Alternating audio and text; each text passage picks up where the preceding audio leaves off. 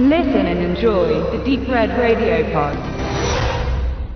Das Thema des Exorzismus im Film ist ja eines, das mich begeistert, was natürlich vollumfänglich an William Friedkin liegt und William Peter Blatty, da ich ein großer Freund des Romans Der Exorzist bin und auch der Verfilmung.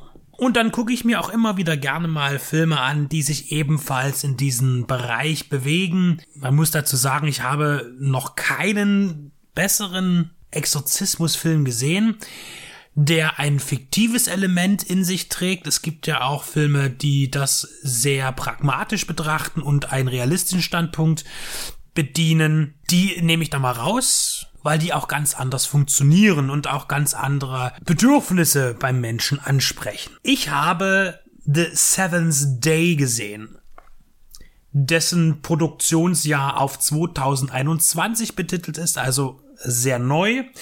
Es ist ein Film von Voltage Pictures, die machen ja so allerhand Mögliches zwischen Action, Drama, Horror überall. Die können übrigens endlich mal ihren, ihren dämlichen Trailer erneuern, wo die da, diese, dieser ganz schlechte CGI-Garten, wo die da durch den Hinterhof fahren und dann blitzt das hinter den Türen. Das sieht ja so schrecklich aus. Vor allen Dingen, wenn es dann doch mal ein ernster Film ist. Hm, naja, ähm, das tut jetzt aber nichts zum Film. Es geht um Guy Pierce. Der spielt in dem Film mit. Den letzten mit ihm, das war ja bei mir Disturbing the Peace. Ein absoluter Film unter der Gürtellinie, also absolut schlecht jetzt ein bisschen gebessert. Ich denke, irgendwie äh, scheint sich Corona auf seine Karriere abzulegen oder aber äh, es ist generell nicht mehr so weit her. Allerdings spielt Guy Pierce ja wenigstens doch sehr anständig. Er spielt einen Exorzisten, der bekommt einen Jüngling an die Hand, der gerade frisch von der Akademie kommt, äh, der katholischen Ausbildung und soll den einführen in das täglich Brot und Geschäft eines Exorzisten. Und man tut tatsächlich den Film damit bewerben, äh, Training Day trifft auf der Exorzist. Und ja, ich habe auch erst ganz laut mal wieder gelacht, was sie sich wieder alles einfallen lassen. Aber tatsächlich, nach den ersten 15 Minuten muss man sagen, es ist eigentlich gar nicht so schlecht gewählt. Jetzt gibt Guy Pierce, der spielt den äh, Peter, Peter Pater, hätte ich jetzt fast gesagt, Pater Peter, ähm, nicht zu verwechseln mit Peter Parker. Äh, jedenfalls, er ist halt jetzt schon seit 25 Jahren dabei im Teufelsaustreibungsbusiness und hat, ähm, das ist die Grundlage, sein erster Exorzismus, dem er beiwohnte, war auch gleich der schrecklichste überhaupt. Sein Mentor starb vor Ort und auch das Kind, aus dem der teuflische Geist vertrieben werden sollte, verbrannte bei lebendigem Leibe.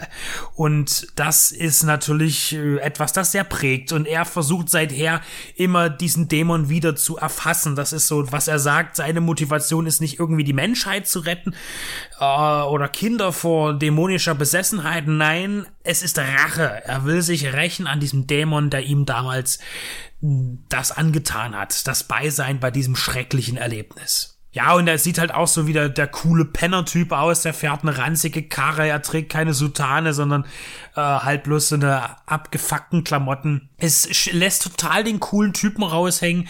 Ja, das ist nervt. Es ist ein bisschen überspielt, aber äh, wie Guy Pierce das macht, äh, macht es durchaus Spaß. So, und sein Rekrut ist erstmal so ein nasses Handtuch, das ist Daniel und der traut sich nichts und wird erstmal so eingeführt. Sie behandeln einen Fall, wo ein kleiner Junge auch wieder so um die zehn Jahre alt seine ganze Familie umgebracht hat mit einer Axt äh, und jetzt im Gefängnis sitzt und da untersucht wird, was da eigentlich los ist und hier wird vermutet, dass ein, ein Dämon in ihm war und das äh, vollzogen hat. Und jetzt ermittelt man hier ein bisschen, um herauszufinden, ob da was dran ist. Letztlich legt der Film verschiedene Fährten äh, und da merkt man schon, er weiß nicht so richtig wohin. Er, er hat eine relativ kurze Spielzeit, netto sind das 83 Minuten und da versucht man ziemlich viel reinzustopfen. Was man komplett rauslässt, das ist diese ganze Mythologie, die katholische Mythologie hinter äh, dem Ritus es gibt dann halt diesen Erzbischof, der wird gespielt von Stephen Lang, der taucht ein paar Mal auf und dann spricht man drüber, ja, ist das jetzt notwendig, dass wir hier exerzieren oder ist das nicht gut? Keine Ahnung. Und ähm, wenn ich überlege, äh, dass der Exorzist von Blatty geschrieben und von Fritkin inszeniert, dass das Thema doch sehr ernst nimmt und erstmal diesen ganzen Ablauf macht, ähm, was notwendig ist, bei der katholischen Kirche, um sowas zu beantragen. Wobei natürlich jetzt hier ganz klar gesagt werden muss, Exorzismen, das ist etwas, was die katholische Kirche nicht wissen will.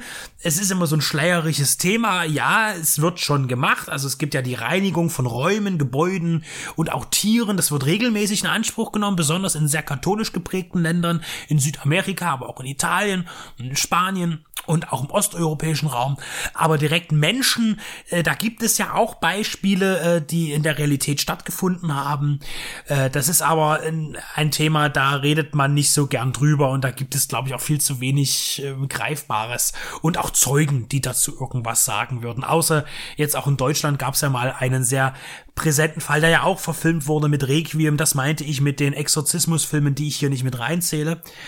Und auch der Exorzismus von Emily Rose ist ja ebenfalls äh, in diesem Bereich ansässig. Ich glaube, die basieren sogar auf ein und denselben Fall wenn ich mich nicht ganz irre. Zumindest auf einem ähnlichen. Und dieses Ganze bleibt hinten weg. Eigentlich setzt der Film relativ schnell auf äh, Horroreffekte. Das heißt, das, der Exorzismus ist hier einfach nur als Horrorbasis da, um dämonisches Treiben darzustellen, ein paar Jumpscares einzufügen und ein Kind mit einer verzerrten, tiefen Stimme sprechen zu lassen.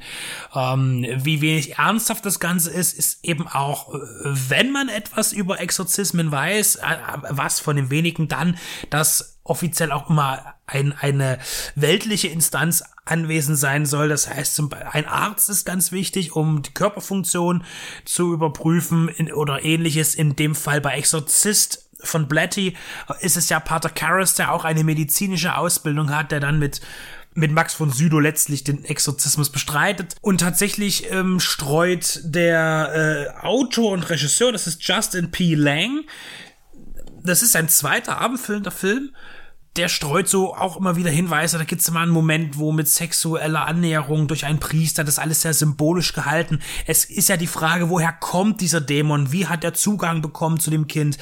Und ich finde, hätte man sich hier auf eine reine, ja, ja schon kriminaltechnische Untersuchung der Priester bezogen, reduziert in dem Film. Ich glaube, das hätte dem sehr viel mehr Gewinn gebracht, hätte aber auch wesentlich mehr Drehbuch in Anspruch genommen.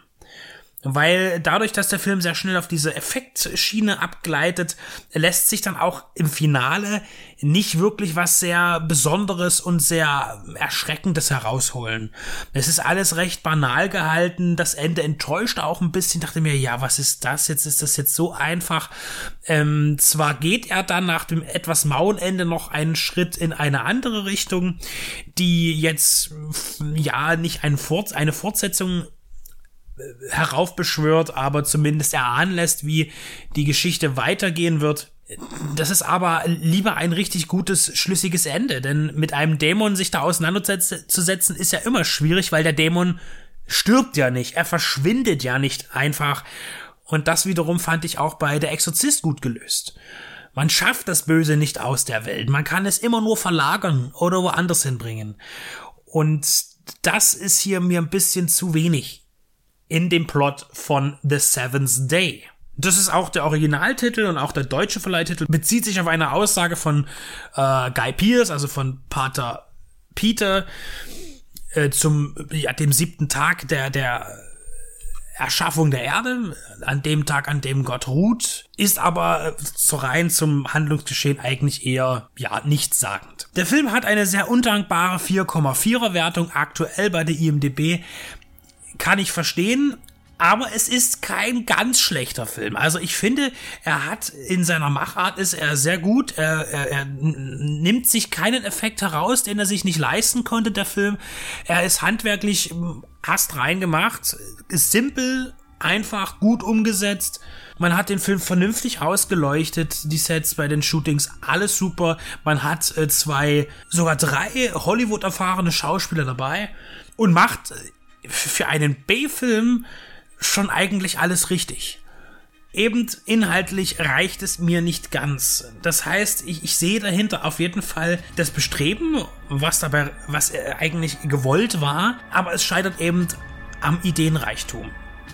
Trotzdem finde ich als Werk eines, eines jungen Regisseurs und Drehbuchautors ist die 4,4 meines Erachtens nicht zutreffend. Über 6 würde ich aber auch nicht gehen.